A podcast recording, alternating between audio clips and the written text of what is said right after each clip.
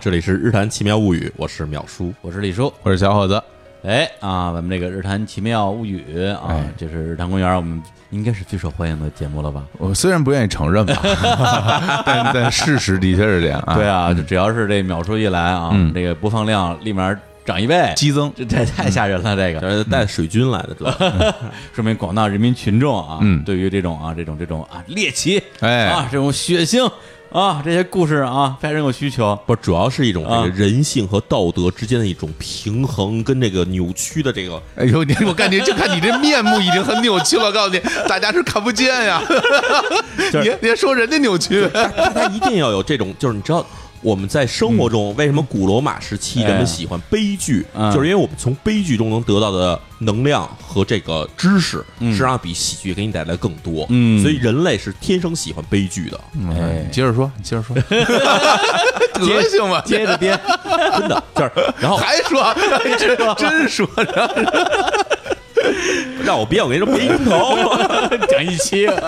你们听的都是编的，我告诉你。对悲剧起源这个哎起源好好啊哎，对，所以呢，那个今天我们继续啊，请淼叔回来给大家讲案子。留案件，哎，但是今天在这个案件正式开始之前，我们要给大家先通报一个特大喜讯。哎非常的令人欢欣鼓舞。哎，是什么呢？啊，就是由淼叔和日坛公园我们共同出品的《李淼谈奇案》付费音频节目，就在今天上线了。哎呀，太好了！大家不是一直想说我们要听淼叔，哎我们要淼叔，哎，这儿就有淼叔，没错，大家老说啊，淼叔的节目不够听啊。对对，我希望这个月更是不够的，嗯我希望是周更啊，日更，天天能听，真是哎这可满足你们的需求。一百期，整整一百期。天天都有。哎，还真是啊每天都有，每天都有我们是那个工作日五天，每天更新，是，我这下大家满意了吧？大家满意了。台词天，我们会在这个全世界范围内啊聊十个这个著名的连环杀手。是对，淼叔也是从这些连环杀手里边挑选了啊这个故事啊、经历啊最离奇、最曲折的一些人。嗯，哎，我每个案子呢分成这个差不多十小期，是啊，十个案子一共一百期。整整一百期，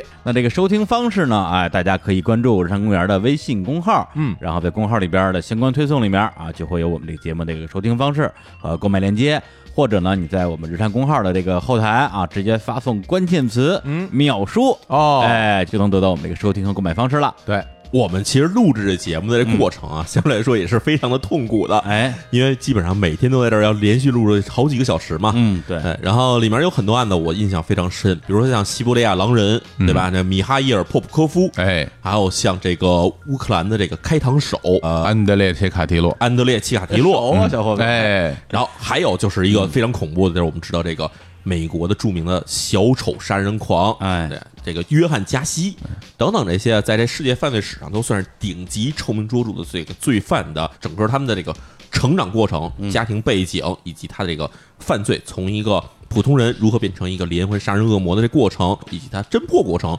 我们在里面都详详细细的为大家去展开。是的。因为这个节目呢，也是我跟小伙老师啊，嗯这个共同跟淼叔一起主持的。是，这段时间也是集中了听他讲了好多真是这种就是惨绝人寰的杀人犯的故事。每天录完节目就不敢回家，对，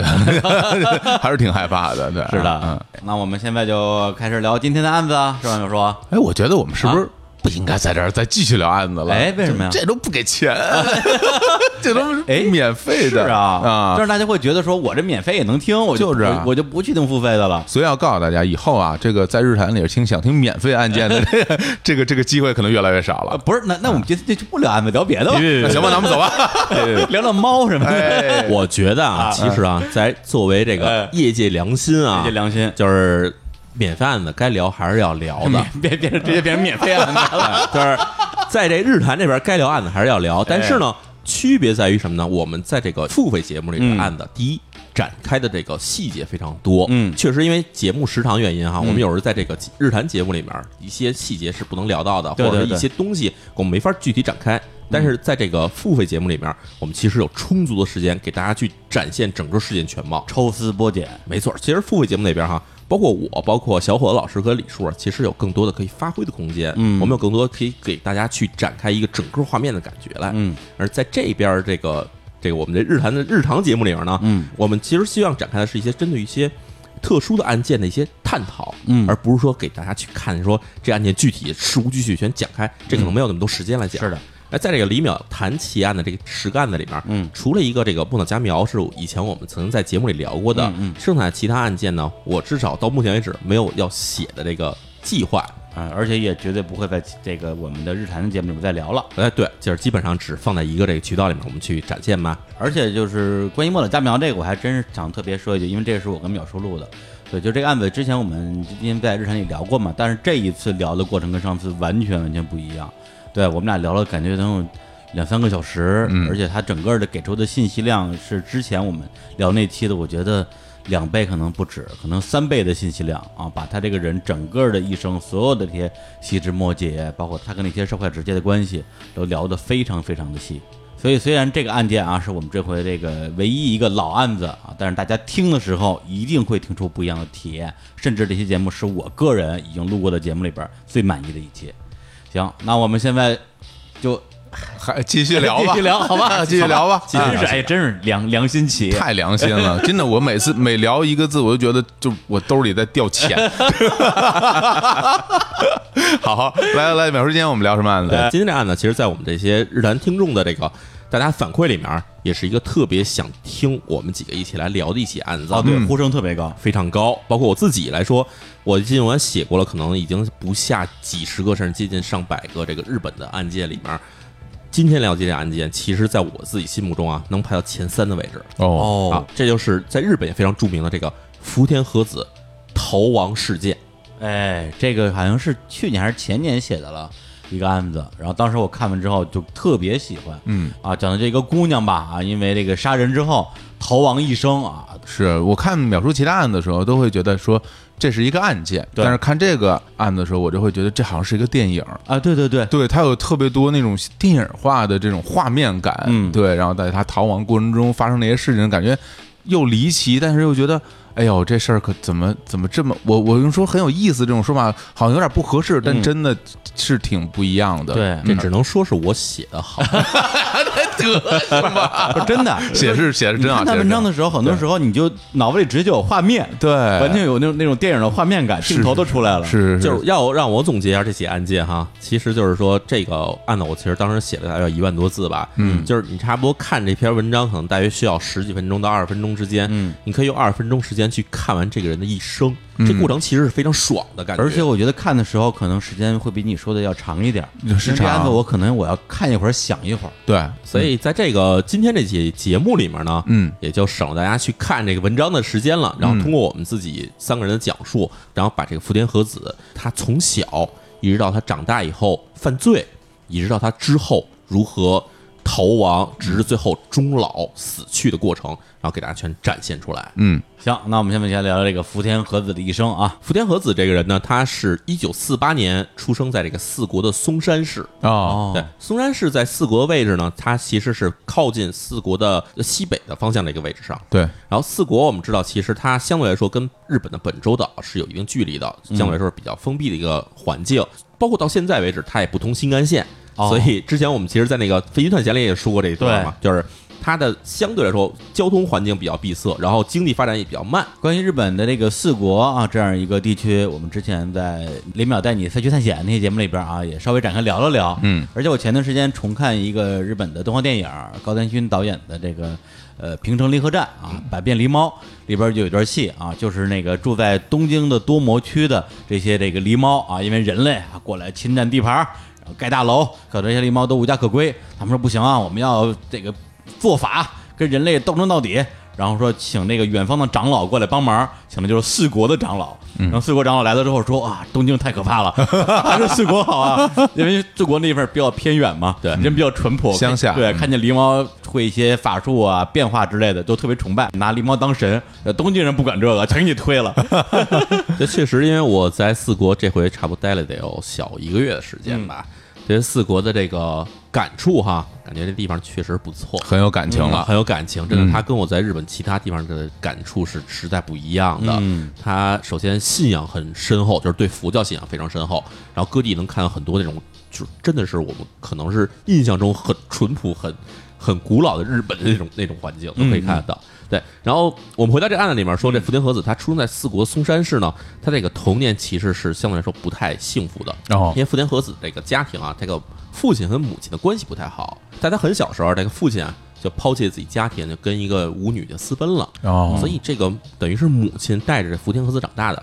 然后福田和子自己是独生女，那母亲呢又是你知道这个日本传统女性其实没有什么能够去外面工作机会，没有办法，母亲只好选择自己去卖身当妓女哦来养大福田和子。对，一九四八年是这个二战刚结束不久嘛，没错，所以当时日本的社会里面也是属于那种大家都穷，对就所谓叫笑贫不笑娼嘛，嗯就是你当妓女也是为了养活自己，也没有什么可鄙视你，的，还有养孩子嘛，对，养孩子。然后他的母亲呢，在这过程中呢，认识了一个男的，然后说想跟这男的去再婚，嗯两人组建家庭。结果呢，没想到这个男的自己的家里人啊，非常反对这门婚事，因为毕竟这女的，对吧？说不好听，她确实也是妓女。嗯就是虽然你不鄙视她，不歧视她，但是娶回家当老婆也不太合适。嗯，所以呢，母亲没办法，虽然再婚了以后，也只好迫于这个男方家庭压力呢，就带着这福田和子再次搬家，就搬到了这个松山隔壁的城市，叫做金治。哎呦金治是一个小的一个，其实原先是一个从渔港发展起来的一个小城市。嗯在这边呢，他母亲呢开了一个脱衣舞的酒吧。哦对，开脱衣舞酒吧，当时你知道社会上，因为毕竟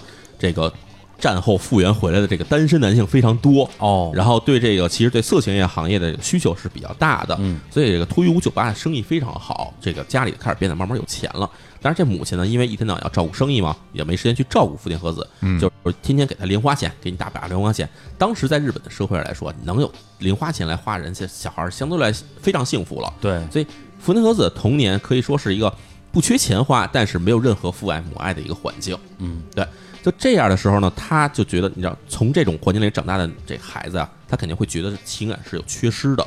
所以他相对来说是比较早恋的一个人。他到十六岁的时候就开始有了第一个男友。啊你看，想想看，那个当时在五十年代、六十年代这个环境里面，毕竟人的这个价值观还是比较的传统的。嗯，要是早恋的情况下，其实不太多。岁数不大，岁数不大嘛，嗯十六岁他就有这个自己的第一个男友。那当时还有一个大的背景环境呢，是日本在六十年代初的时候，日本的很多年轻人啊，他们觉得日本跟美国的关系走得太近了，对，而尤其是美国开始给这个日本有一些这种什么所谓的这个共同防卫计划这种东西出来以后，安保，对安保安保运动嘛，他们觉得说要应该脱离这个美帝国主义的控制，对。所以很多这个学生都走上街头去进行这种左翼学生的这种游行啊这种运动，嗯。所以这个当时福田和子的这个男朋友也恰好是这些参加左翼学生运动之中的一员。结果在一次这个街头上的游行的时候，就跟这个黑社会发生了冲突，嗯黑社会就把她的男朋友给打死了。哦打死以后，你当时十六岁的这个福田和子等于算是情窦初开，自己初恋的情人被人打死了，就受了很大的精神刺激。对于是他就直接从学校辍学，就不上学了，不念了，不念了，然后这样就开始在家待着。过了一年以后呢，他又开始跟一名这个十九岁男青年同居。但是这个男青年呢，其实相对来说，他虽然说是有一份工作，但也基本相当于是半个社会青年，嗯所以有好多这种不太正经的朋友一起，他们经常就会进行一些比如小偷小摸的活动。结果在有一次，这些人一块儿带着福田和子一起前往了这个四国最大城市的高松，高松，进进行这个偷窃活动的时候，他们误打误撞啊进了这高松市的这个国税局局长家里头，嗨，因为看房子很大很气派嘛，哦要是肯定有钱嘛，准备进去偷窃。没想到进去以后，发现这国税局局长的夫人在家呢。嗯哎，既然来了，贼不走空嘛。哦对，然后就把这国税局局长的夫人给捆起来了，捆起来，然后接着就准备抢。这时候，国税局局长家里的仆人啊回家了，买菜回来，嗯家里有奇怪响动，人一看夫人被捆起来了，然后没声张，出去悄悄报了警。警察来了以后，本来这几个孩子是一个，就是一个入室盗窃，盗窃，对结果这事儿一下变成了第一绑架，啊第二抢劫，这性质马上就啊，变了。对对对，所以就给他们进行了一个研判。嗯因为其实，在日本来说的话，他们的这个对于这个未成年人，日本的这个未成年人的线画的是二十岁的线上，嗯所以福田和子当时十七岁，实际上是未成年人。嗯，这种事儿其实一般来说哈，判的话很轻，哦，等于他一他也参与了这过程，他等于是跟着一块儿进去了嘛。哦，我还以以为在外边等着呢，对，一般来说这种情况也就是判个顶多半年进少管所就完事儿了。嗯但是他因为性质从这个入室盗窃变成了绑架抢劫，而且抢的还是这国税局局长家。对呀，结果一下研判判了一个六年有期徒刑。就福田和子是吗？对，福田和子。哦，所以这事儿其实对于这福田和子来说是一个很大的打击，。那判的挺重的了，非常重啊而且他肯定就应该是从犯嘛。对对，而且说实话，因为他从小家里也不差钱，他个人其实并没有说要去偷个摸儿这种需求，对跟着一块去的对完全就是交交错男朋友了，是，然后最后就被裹挟进去了嘛。嗯，福田和子被判了这个六年有期徒刑的这个时候呢，同时在这个松山市还发生另外一件事儿。哦，对这件事儿呢，也跟当时的这个时代背景有关系。嗯这个名字叫做松山大火并。哦，这这其实是一起这个黑社会之间的这个火并争夺地盘的一个事情。嗯我们知道，其实日本非常有名的这个黑社会的组织叫山口组。山口组，有名了，对，这山口组呢，它其实并不是一个很大的组织，它是有很多这种小的组织并在一起的一哦个这样的对，哦然后分舵是吧？对分舵，然后各种分会什么的。山口组在这个四国松山啊这边有一个小的组织叫做石岛组，哦，石岛组呢，它可能就是几十个人那么一个小组织。然后这石岛组呢，它原先是一个独立的组织，它自从跟随了山口组以后呢，觉得自己也壮大了，嗯，然后就开始跟当地的人去抢地盘儿。然后四国的当地呢，有一个另外一个组织叫做香田会。我们知道，其实叫什么强龙不压地头蛇嘛，嗯，对吧？这强龙来了就是这个山口组，地头蛇就等于是香田会。然后这个池岛组就打着山口组的名义说，我要跟这个香田会，我要你的地盘儿，嗯把你们地盘儿让给我。这儿就只能有一个，对，就是地盘给我，我饶你们一命。嗯那祥林会当然不干了，我们在这儿好几十年，兵强马壮的，对我们凭什么把地盘给你呢？本地的帮派，哎，然后两边就开始谈判，谈判当时就破裂了。哦，破裂完了以后，这个石岛组干了一个事儿，石岛组跑到这香田会这个这个据点附近，抓了一名这个香田会的成员，给绑架回去了。哦，绑回来告诉说，我们现在手里有你们的人了，你们要把地盘让给我们，你们给我滚蛋，要不我们就把他杀了。嗯，对吧？这对于黑社会来说，这个虽然说丢的是一个小喽啰，但是呢，这其实相对来说啊，最大的问题是伤了自己的面子，对对吧？我自己手底下人我保护不住哪行啊？对对对然后香田会说那不行，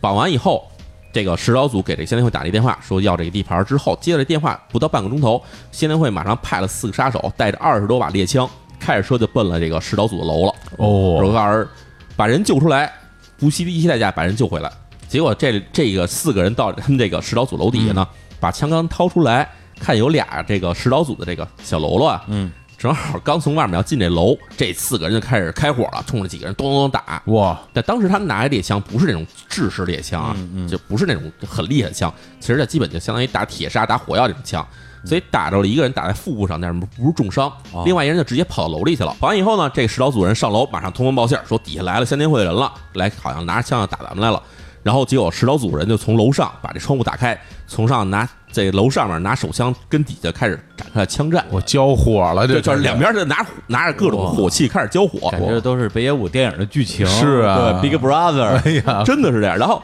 当时松山市的这个市民也很逗啊，市民一看这个枪战了，没有跑的，全围观去了啊。围观枪战，先开始在差不多接近中午的时候围了三百多人。等到了这个警察知道这个有枪战的时候，赶到现场发现现场已经围了四千多市民在那看了。哎呦，警察来得够晚的呀，这个。就是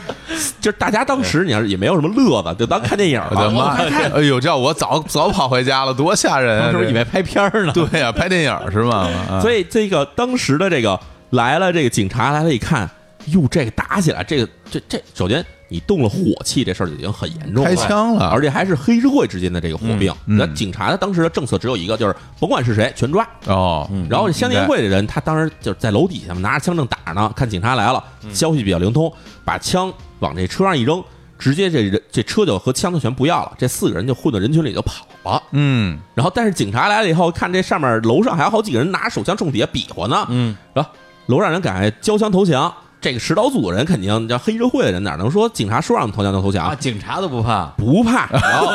太混了，这 接着拿枪冲底下打，哇打警察吗？打警察，打警察。我疯了然后吧这当时警察说这个不行，赶快叫这个政府防暴队跟那个别动队来。啊当时就来了好几百的这个别动队，直接杀到这楼底下，把楼给团团包围。得再说你们要是彻底不投降，嗯，那我们就突入。嗯然后石岛组说你们敢进来就进来，我不怕。这人已经杀红眼了，哎，真的是杀红眼了疯了，这帮人因为石岛组自己觉得我们背后是山口组，谁敢动我们呀？山口组那是对吧？日本的老大嘛。嗯。然后结果警察真的动手了，警察在往上打了两发这个催泪弹，然后瞬瞬间这个几十名这防暴警察就顺着楼道轰就跑上去了，嗯把屋里人全控制住了，把这石岛组当时就一网打尽，全抓走了。一共没多少人，然后还把石老祖当时扣押一名这个香年会的这人质啊。也救出来了。嘿，哎，这这哥们儿赚到哎了，啊。只要就就这事儿完了以后，这对吧？这个石老祖首先这个一网打尽啊确实。香年会丝毫无损，人质还被救了。嗯。结果山口组不干，山口组说这个对吧？我们丢大脸了。啊。我们自己的手底下这个组织被警察全端了，然后对手跟他们打的这相亲会，你们警察你们不动他们，啊对，你们等于帮他们，这我们哪行？啊？嗯，然后山口组当时就说，这个在这个四国、广岛、冈山地区的这个所有的我们的七家组织啊，给我出兵。我天，没完了，哎，对，结果这山口组手下这个各种组织啊，派出了一百零一名杀手，就直接进入了松山市，提出了一个口号，就是见着香年会人格杀勿论。哇一百零一个杀手，这其实这个人数当时已经超过了香年会的一倍了。就香年会人要真是上街的话，肯定就是死无全尸嘛。然后，但是香年会也不善，因为毕竟人家在这松山市经营了很长时间了。然后这四国各地的反山口组的黑社会啊，啊也有人看不惯他们嘛，啊说我们帮你们。结果从四国各地，甚至从大阪、从东京 来了来了四十四名帮助这个香年会的我杀手，天啊！省了一堆长老是吧？啊，就各种人都来了。这叫什么什么反山口组联盟？对啊是吧？没错，啊，就是假如大家对这个日本的这个老电影儿就有有所耳闻的话，哎知道有一个电影非常有名，叫做这个《没有正义的战争》。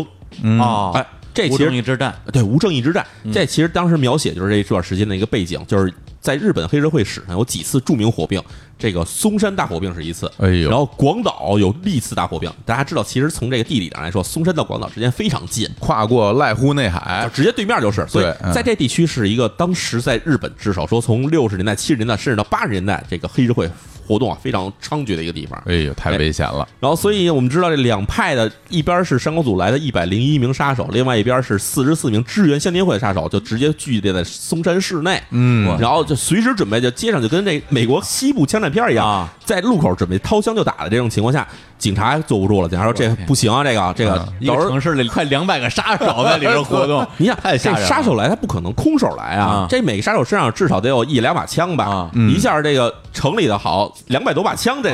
闲着这不行啊！所以警察当时就叫了这个松山市的警察，觉得自己控制不住了，是就通知了一个爱媛县警，啊警察也叫人去了，哎，有人有啊人，当时摇人，不是人越来越多了，这个 就是摇人嘛。这个爱媛县警当时派出了得有接近一千人的警察队伍，越来越多了。就直接来到这儿说。我们先帮你们治理，不行的话，我们再叫这个通知政府，不行让这什么自卫队出发吧。然后，哎，这时候这个 这这警察呢干了一个事儿很简单，就是挨家挨户搜查这个松山市的各个大酒店、旅馆。嗯，只要你不是松山本地人，或者不是这个四国本地人，嗯我们就给你带走啊。只要审你一审你这个身上有什么凶器，哪怕你带把水果刀，然后讲不明白你到底是干嘛来了，嗯。我们就逮捕。结果总共警察在这儿逮走了得有接近一百人，哎呦，嗯，对，接近逮走一百人呢，开始审，审审就审出来要大约有六十多名啊，都是各地的是黑社会，嗯，然后这帮人就全被逮捕了。哦，逮捕完以后，你你天。就就全关到松山监狱里面去了。我这是太精彩了啊但是这个跟这福田和子有什么关系啊？哎这时候感觉越聊越远啊，这事儿。我已经忘了福田和子这事儿了。还想还想听他接着接着讲这大火并呢？今天我们这个嵩山大火并，这真有意思。但是呢，有一个问题就是松这个福田和子他关在嵩山监狱里头，这六十多名哦黑社会也都关在嵩山监狱里头。哦我们知道这个普通人关到这个监狱里头，小偷小摸之类的这种犯人啊，他也就踏实蹲监狱了。嗯但是黑社会不一样啊黑社会进去以后，首先在里面先拉帮结派，哎然后第二就是我们这个要酒要烟，要好吃的，要好喝的。就家感觉这个到了这个监狱里跟回了自己家似的啊确实是这么回事儿，因为在这个监狱里头啊，这个黑社会的组织人太多了，已经基本占到犯人里面很大一部分比例的时候，他们就联合起来了。还真是，还真真是。联合起来以后呢，他们就开始做了一个第一件事儿，就是先去贿赂这些狱警，哦就是哎。这因为监狱里头其实对酒啊烟都是严格管制的，嗯嗯。那我先给点钱去买通了狱警，让他能让我从外面人这个探视我的人里面把这个烟啊酒带进来，就跟那个《肖申克救赎》里边似的，哎对对倒倒烟倒酒的。倒烟，倒酒，啊。哎，这狱警肯定你看这个公务员的这个这个收收入比较微薄，这个啊。至少在这个狱警这个阶层里面收入不太高，嗯。所以有点这种灰色收入，他们还觉得挺好。哎，嗯收完以后，然后就开始让，至少是睁一眼闭眼吧，你们在监狱里抽烟喝酒，我们就不管了。嗯。是。但是没想到这过程啊，其实黑社会是有计划的，哦。因为他们把这钱给了一些狱警时候呢，很多人都留了证据了。哦。哎，就记住了这警察谁谁谁谁谁在哪天哪天收多多多少钱，哦干什么什么事儿，拿你一手，拿你一手。他们把这些全记下来以后，最后有一天，这个跟这个狱警松山狱警啊就摊牌了，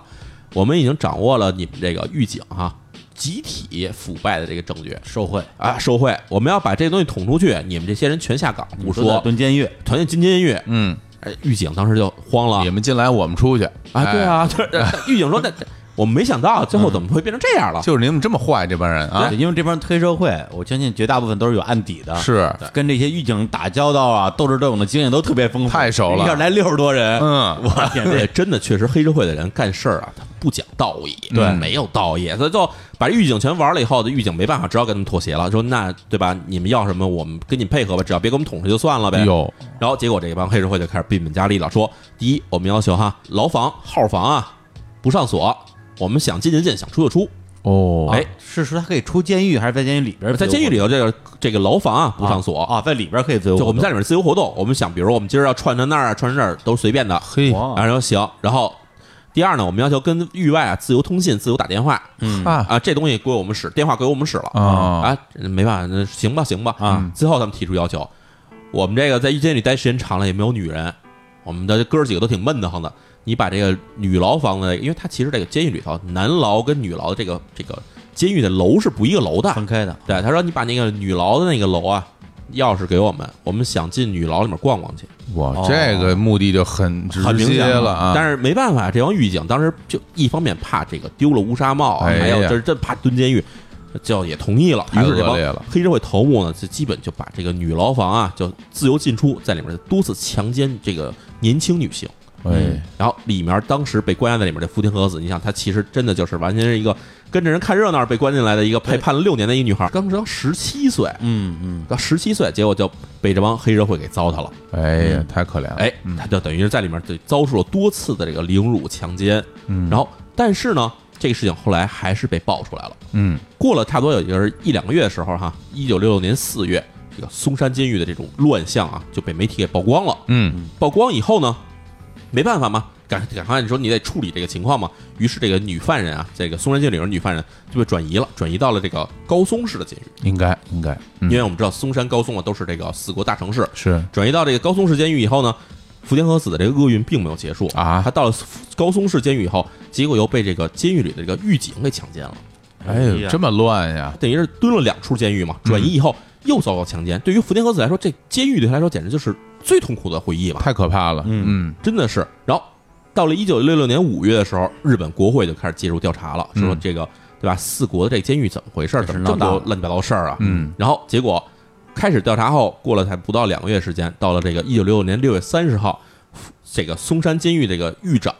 就上吊自杀了。嗯，畏罪自杀，对，啊然后过了一个半月以后呢，这个副监狱长也上吊自杀了。哦，然后等这些调查员要去调查这个说这个囚犯，比如说遭到这个其他黑社会成员的威胁。这个毒打，嗯是比如说强奸的时候，肯定要写这种投诉啊之类的去上报嘛至。少口供，就所有这些记录啊，嗯也都被不明身份的人给焚毁了，哦，所以这事儿等于就最后调查不下去了。就死无对证了，对，你想这个监狱里的头儿都死了，然后呢资料也没了，没办法，那只好说调查就只好到此不了了之了。哦，那福田和子相当于他自己在监狱里这种遭遇，最后也没有得到任何的一个解决，是吧？事实上，其实福田和子最开始遭遇了这些强奸以后，嗯。他其实是进行过申诉，是啊。但申诉这些记录全被焚毁了以后，而且他又被哦转移了监狱，嗯。转移监狱以后就没有人去调查这事儿。对，然后在这个监狱里面被关押期间，福田和子其实还一直在要求说调查，并且需要说给他一个赔偿。嗯。嗯，但是这些事情都等于因为随着这个松山监狱的这个情况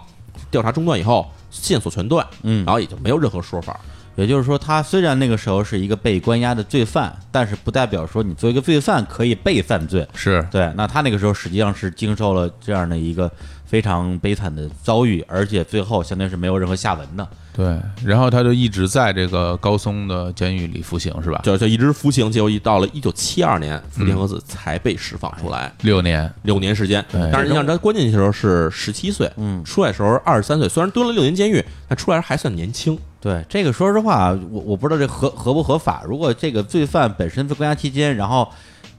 遭遇了像狱警强奸或者其他犯人强奸这样的事情，我觉得这就应该给他减刑。哦，这减刑是做不到，但是啊就是你罪已经判完了以后，不啊可能因为你遭受其他的不幸而给你减刑哦，但是可以让更多的就是伤害你的人去被判刑，对，但是他没有被判刑啊。就是等于对他就是完全没有任何说法。对啊，你这就是之前那个那些黑社会吧，是吧？这些这是犯人，然后这狱警也这么干，我就感觉真是，对啊，你要是让我说，真是太倒霉了。整个当时也是一个确实一个很黑暗的一个时代太，混乱了，非常混乱。嗯然后福田和子出狱以后呢，他就回到了自己的出生地，就是松山市。嗯回来以后呢，你看二十三岁也没有什么学历，然后家里呢，他妈妈早就不要他了，哦，就是等于你进了监狱又出了什么乱七八糟事儿。这个在日本大家都知道，蹲过监狱再出来，这个社会就接很难接受你了。哦啊，找工作也不好找，家人以你为耻，都是这种状况。而且其实你想想看，一个十七岁等于算是一个未成年青春期的少女，进了监狱出来以后，二十三岁已经其实是算是一个成人女性了。嗯，她在这个自己形成这价值观、社会观的过程中里面，其实一直都是在监狱里度过对，其实很重要的这几年甚至其实是在非常可怕的环境、非常可怕的监狱环境里度过的。是对所以对于福田和子来说，他出来以后，他其实首先我觉得有几个点是很明白的。第一，他已经很难再去轻易的相信别人了。嗯嗯，第二呢，他就算想要回到这个正常人生活啊，他其实也有很多包袱是放不下的。对比如我以前蹲过监狱，嗯，然后我还被人强奸过，嗯，然后这些东西其实对他来说都可能是一种很不愿意去被人碰的伤疤。对，而且他在监狱里边那么长时间接触的人啊，就是包括那些女犯人吧，也都是罪犯。我觉得对他可能整个人的价值观呢，一定会有些影响。没错儿，所以福田和子出狱以后呢，他毕竟是找不到什么正经工作的，他干点什么？只能去干陪酒了。哦，陪对，酒。在这个一九七二年的时候呢，福田和子正式成为了一名陪酒女，在这酒吧里啊陪人客人喝喝酒啊，挣点小费什么这种工作。我们之前在节目里讲过啊，这个陪酒和这个卖身不是一个概念哦啊啊，陪酒主要还是就就是陪人喝酒聊天儿的这种工作。对嗯，，然后陪酒呢，毕竟是一个算是一个青春饭，是因为可能只有二十出头这段时间的女性，她去这个酒吧里面陪酒，嗯才能真正能被客人点到他的点名儿，然后能给他小费。对，那岁数再大了以后，你可能只能干干妈妈桑啊这种事这种活儿了。是的哦，嗯，所以他在这段时间里面，他认识了一个经常来酒吧里跟他一起喝酒的一个一个男人。这个男人呢叫做池上，他的客人，哎，池上这姓儿我还有点熟，哎。因为第一次知道这个日本有姓池上的是看《灌篮高手》啊，对，陵南队防守专家啊，嗯就就就叫池上。我第一次知道日本有福田这个姓儿，也是《灌篮高手 》，也是陵南的 福田吉兆。一个队的还是一个队的啊哥俩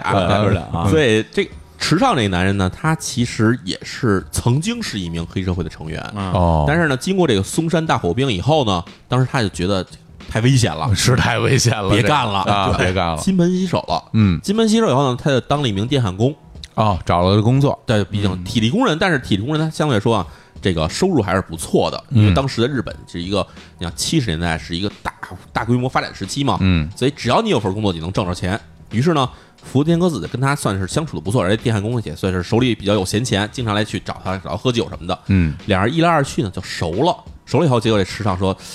要不咱俩一块过得了，哦，我娶了你。嗯。福田和子其实也挺喜欢这池上这人的，嗯。然后呢，但是呢，他怕自己这个前科暴露出来，于是他说说我可以跟你一块儿过，但是咱俩不能登记。哦，哎，日本其实有这么一个要求，其实很多国家也都是这种情况，就是我不登记，但是两个人只要在一起事实生活，那就可以被认为是一种事实的夫妻关系。是嗯对这种情况，然后所以福田和子跟他就属于这种情况了。以后，嗯，两个人开始过日子，然后之后呢，就生下了三个男孩和一个女孩，一共生了四个孩子。哦，那其实应该是过了挺长时间的这种事实的婚姻生活。就是福田和子从一九七二年跟这个池上相遇以后，两个人的婚姻生活其实几乎持续了有十年时间。哦，对他来讲应该也是比较平稳的一段时间。相对来说，他其实是得到了自己想要的一种正常的生活吧。对啊，就是自己虽然之前有过那样的经历啊，蹲过监狱被强奸，甚至他在跟这样一个以前是混黑社会的男人结婚之前，都不敢说出自己的经历来，因为对方实际上也是有黑历史的嘛。我觉得这对他来说挺难的，嗯。因为其实像他这种经历，包括他最终从事那个陪酒这个行业，嗯其实很难相信别人。包括在酒就陪酒的那个场合上，大家其实你言我语很少是真话，就是逢场作戏你说的也是假的，我说的也是假的，大家就是做做戏，最终还能遇到一个人，然后一起生活，挺不容易的。是，而感觉就是，如果这这故事到这儿结束的话，还是一个挺温馨的一个故事。是就是虽然遭遇了很多挫折，但最后人生走上正轨。对是，对对对对，然而呢，到了一九八二年，这时候呢，那个时间呢，已经到了八十年代初。大家知道，这个八十年代初时候，其实在这个日本社会啊，面临着一个这个生产大规模自动化的一个时代。嗯然后呢，很多工厂啊，都已经把原先用人力的这种什么焊接这种东西，全变成了这种机械化的工作。哦，所以福田和子这老公这池上，他的这个工厂啊能接到活儿越来越少，哦，这个收入也大幅下滑了。大幅下滑以后呢，家里还得养孩子，因为毕竟这俩人有四个孩子嘛。嗯为了养家呢，福田和子没办法，只好接着出去去工作。但是那时候他已经三十多岁了，嗯三十多岁你再去干陪酒是干不了了，只好呢，福田和子就选择说，我去跳艳舞吧。哦，哎，就去了一家这个艳舞秀去跳艳舞。嗯，就跳艳舞的地方呢，福田和子遇到了一个同事，这同事的名字叫做安冈厚子。啊，一个安后女的，对，这个安厚子跟他岁数差不多大小，但是呢，安厚子是独身，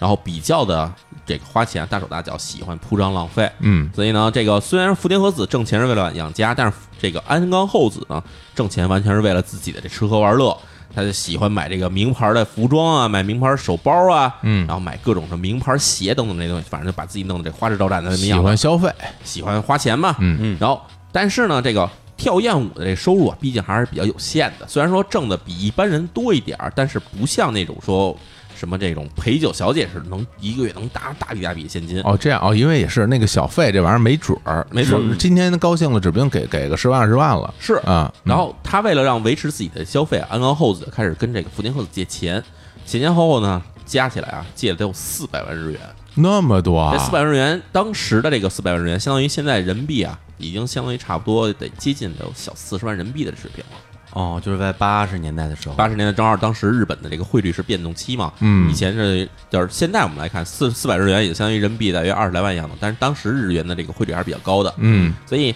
借这四百日元对于这个福田和子来说也不是一个小数目，因为毕竟他挣钱是为了养家的，挺大一笔钱了。挺，大一笔钱。嗯。结果呢，福田和子跟他说：“你还钱吧，对吧？嗯差不多已经借这么多钱了，你这该还就还点儿了。”嗯，但是安冈厚子啊，一直就是有钱就花，有钱就花，没攒下任何钱来。就没想着还是吧？没想着还，啊，所以终于有这么一天，这两个人啊，有一天晚上，这个福田和子把这个安冈厚子约出去，俩人喝酒，然后喝酒的时候呢，福田和子就再提出来说：“你再不还钱，我就没办法了，嗯我这边过日子也挺紧的。”但是呢，安冈厚子还是说不还钱，然后两个人在这个酒馆里头吵了起来。嗯吵完以后呢，结果过了几天，安冈厚子就连续几天都没来上班，嗯，然后结果他这个工作的这个酒吧呀，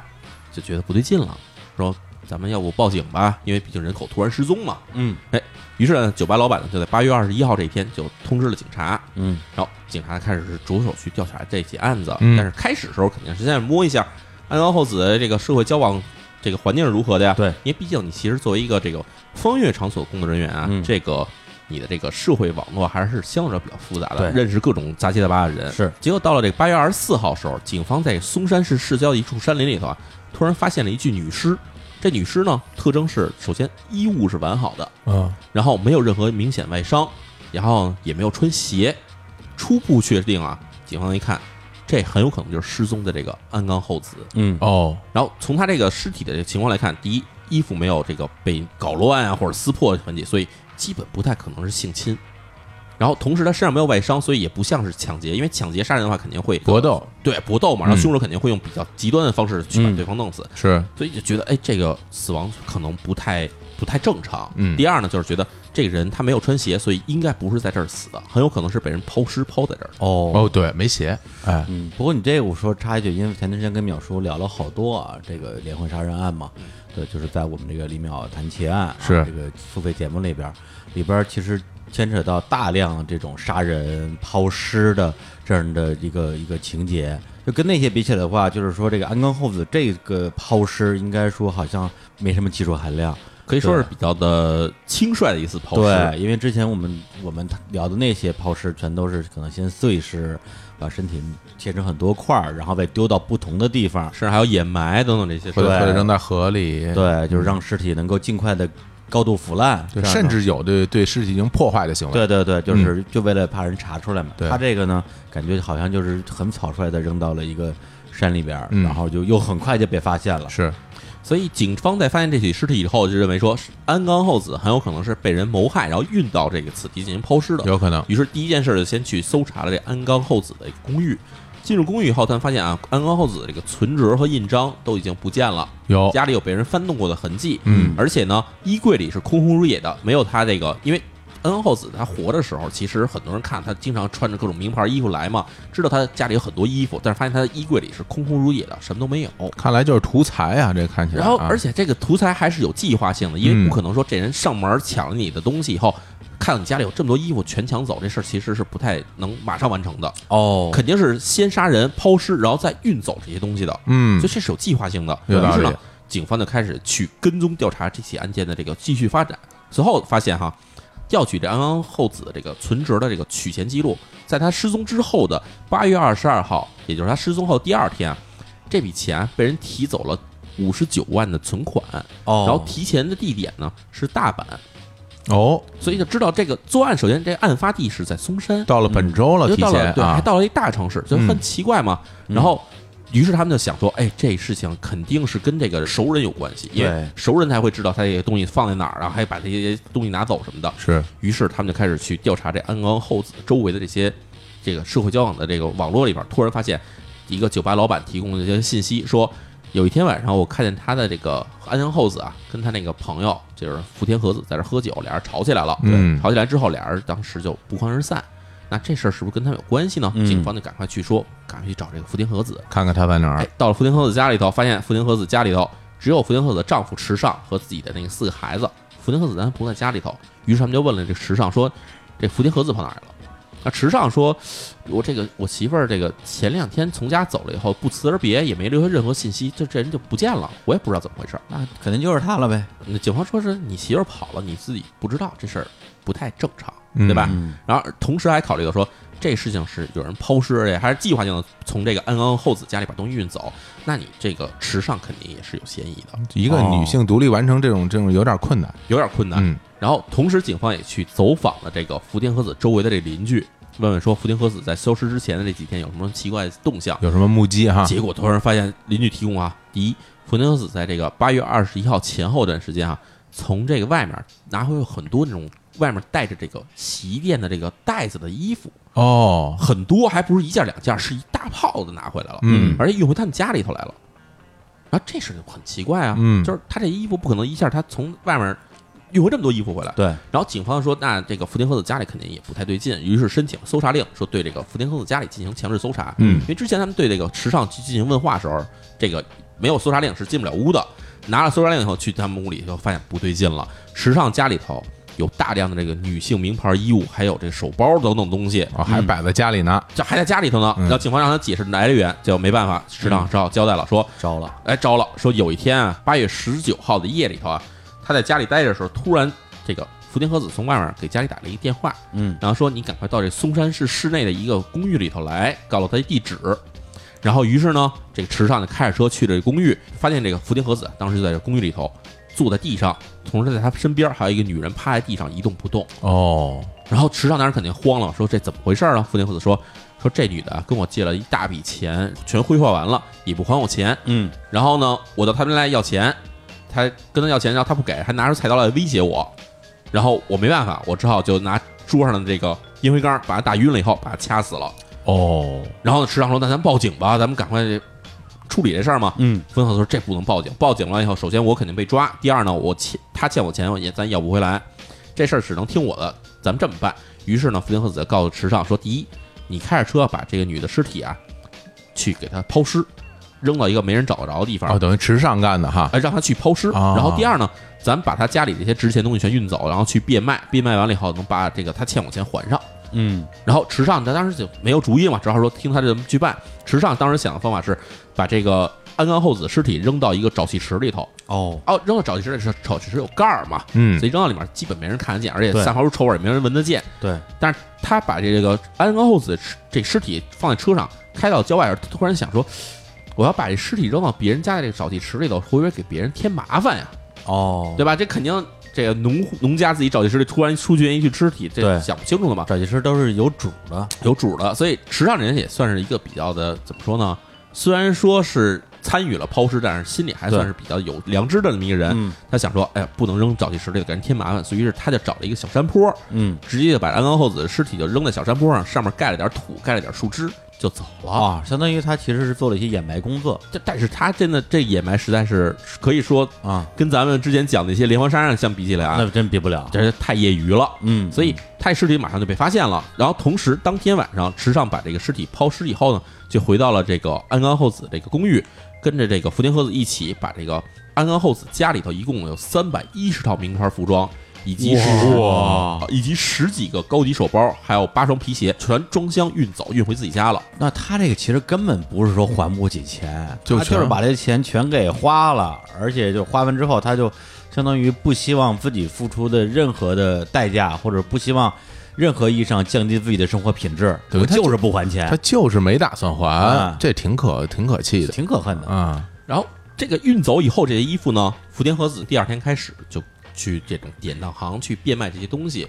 然后差不多卖了有三分之一左右的量，嗯。然后这些东西呢卖了大概有一百九十七万日元现金。我天，可真不少。但是，他当然剩下东西还在这个池上家里还留着，就是后来警方去家里搜查起获这些东西，而这一百九十七万现金，这个被福田和子带身上，就直接就人间蒸发了，哦，他带走了。他就直接就逃之夭夭了。哦所以，所以事实上，池上虽然参与了这起抛尸以及去他家里去盗窃这东西的这个活动，但是呢，池上并不知道福田和子拿着这些钱去了哪儿，他也没留下任何消息。对，就刚才这些都是这个池上跟警方交代的内容，是吧？没，错。然后警方当然得了这些池上这些口供以后，也开始对安冈厚子的这个尸体进行了尸检，就发现一个问题，就是安冈厚子的这死因与这个福田和子告诉池上的原因并不相同。首先啊，安冈厚子的脑袋上并没有被这个烟灰缸敲过的痕迹。哦因为我们知道，假如这用烟灰缸把人打晕，这个其实是一个比较力量比较大的一个行动，是，肯定会留下外伤的。但是没有这些行动。嗯，而第二呢，呃这个福田和子说是用手把这个安冈厚子掐死，嗯但是事实上警方发现，这个福田和子是在背后用丝巾或者一类的这种东西啊，把这个安冈厚子给勒死的。嗯，哦，手掐跟这个用东西勒的时候，在尸体上呈现这个这个尸斑啊，以及这些这个痕迹不一样。痕迹嗯。是不一样的。对嗯。嗯所以警方基本确定啊，这个福田和子杀害安冈厚子这过程，其实并不像他告诉池上似的那么一个简单的。我觉得要不然就是他跟池上撒了谎，要不然就是池上跟警撒了谎。总之就是警方现在觉得情况就是福田和子应该是有预谋的去杀害了。故意杀人，没错而不是这种这个防卫过程之中的这种激情杀人激情杀人。嗯对，此时我们知道，其实福田和子呢，在十九号把这安冈厚子杀害以后，就跟着这个池上，首先是抛尸，然后又盗窃他家里的财物，在这个八月二十号完成了一些抛尸、盗窃的过程之后，嗯，他等于就是自己只身跑到了这个大阪，取了钱以后，他干了几个事儿。第一，他到八月二十九号的时候，他给家里打了一个电话，他想问一下这个情况如何的，因为他哎。觉得这事儿是不是被警方知道了，怎么样的。对，然后当时其实警方早就已经在这福田和子家里进行了布控，嗯。然后有警方在这监听他的电话，然后警察当时告诉这个福田和子的丈夫池上说：“你千万别说我们已经开始调查这事儿了，嗯。然后你劝他回来自首，嗯因为你回来自首的话，等于这事儿就直接解决了吧。”对对对，她丈夫呢，就按照警方那个吩咐啊，跟福田和子说说，警方没有开始调查这事儿，不过你还是早点回来，说跟警方说清楚，暂缓从宽嘛。嗯，然后同时也劝福田和子说，你自己带着钱出去了，你现在一个人在外面，你千万别自己想做傻事儿，自己自杀之类的这些事情。嗯，但是福田和子呢，就跟她丈夫说说，第一呢，我过得挺好的，不会自杀，你放心；第二，我也不会自首，你好好带着孩子，咱们以后有机会再联系。哇哦，哎感觉就是我这一走啊，就不会再回来了嗯，啊。是，然后打完这电话以后，警方肯定会调查说这电话从哪儿打来的。嗯最后一追查到，发现这电话是从东京新宿区这个公共电话打过来的。哦又跑东京去了他们。知道，哎，福田公子又跑东京去了。嗯这与其他的这种杀人犯的逃亡的这个过程是不一样，因为很多杀人犯他们逃亡的时候经常会选择那种没有人的地方。对，但是日本的情况是在于什么呢？你要是一个外来的人，尤其你要是不说当地的方言，你跑到这地方突然出现的话，当地人肯定会警觉。还真是小地方来了一个生人，大家都不认识。嗯，对，你要大大城市，你都是生人，谁在乎你？对，谁在乎你？所以他跑到大阪、跑东京，其实就是一种藏木于林的方式嘛，就是嗯我藏在这边，我到了大阪，我到了东京，大家都是外来人，嗯，大家这个口音都不一样，没有人会发现我的特殊性。是，嗯他的狡猾性或者说他这个聪明的一点，其实在这点也是得到体现的。嗯嗯从这个八月三十号开始呢，这个福田和子就开始在这个三家不同的整容医院去做整容手术。哦，他为什么选择多家整容医院呢？是因为他觉得只在一家做的话，做了很多手术以后，人家肯定会知道你这个人是有目的的，对吧？嗯你要改变相貌，而且做这些手术以后，这个整容医院肯定会保留说你做整容之前的照片跟做整容之后的照片，嗯这样一对比，警方马上能知道你做完整容手术以后长什么样了。于是他特别狡猾，他选了三家医院。嗯我先在这个地方我开个双眼皮儿，嗯，我在那边我垫一下鼻子，在那边我再修一下唇形，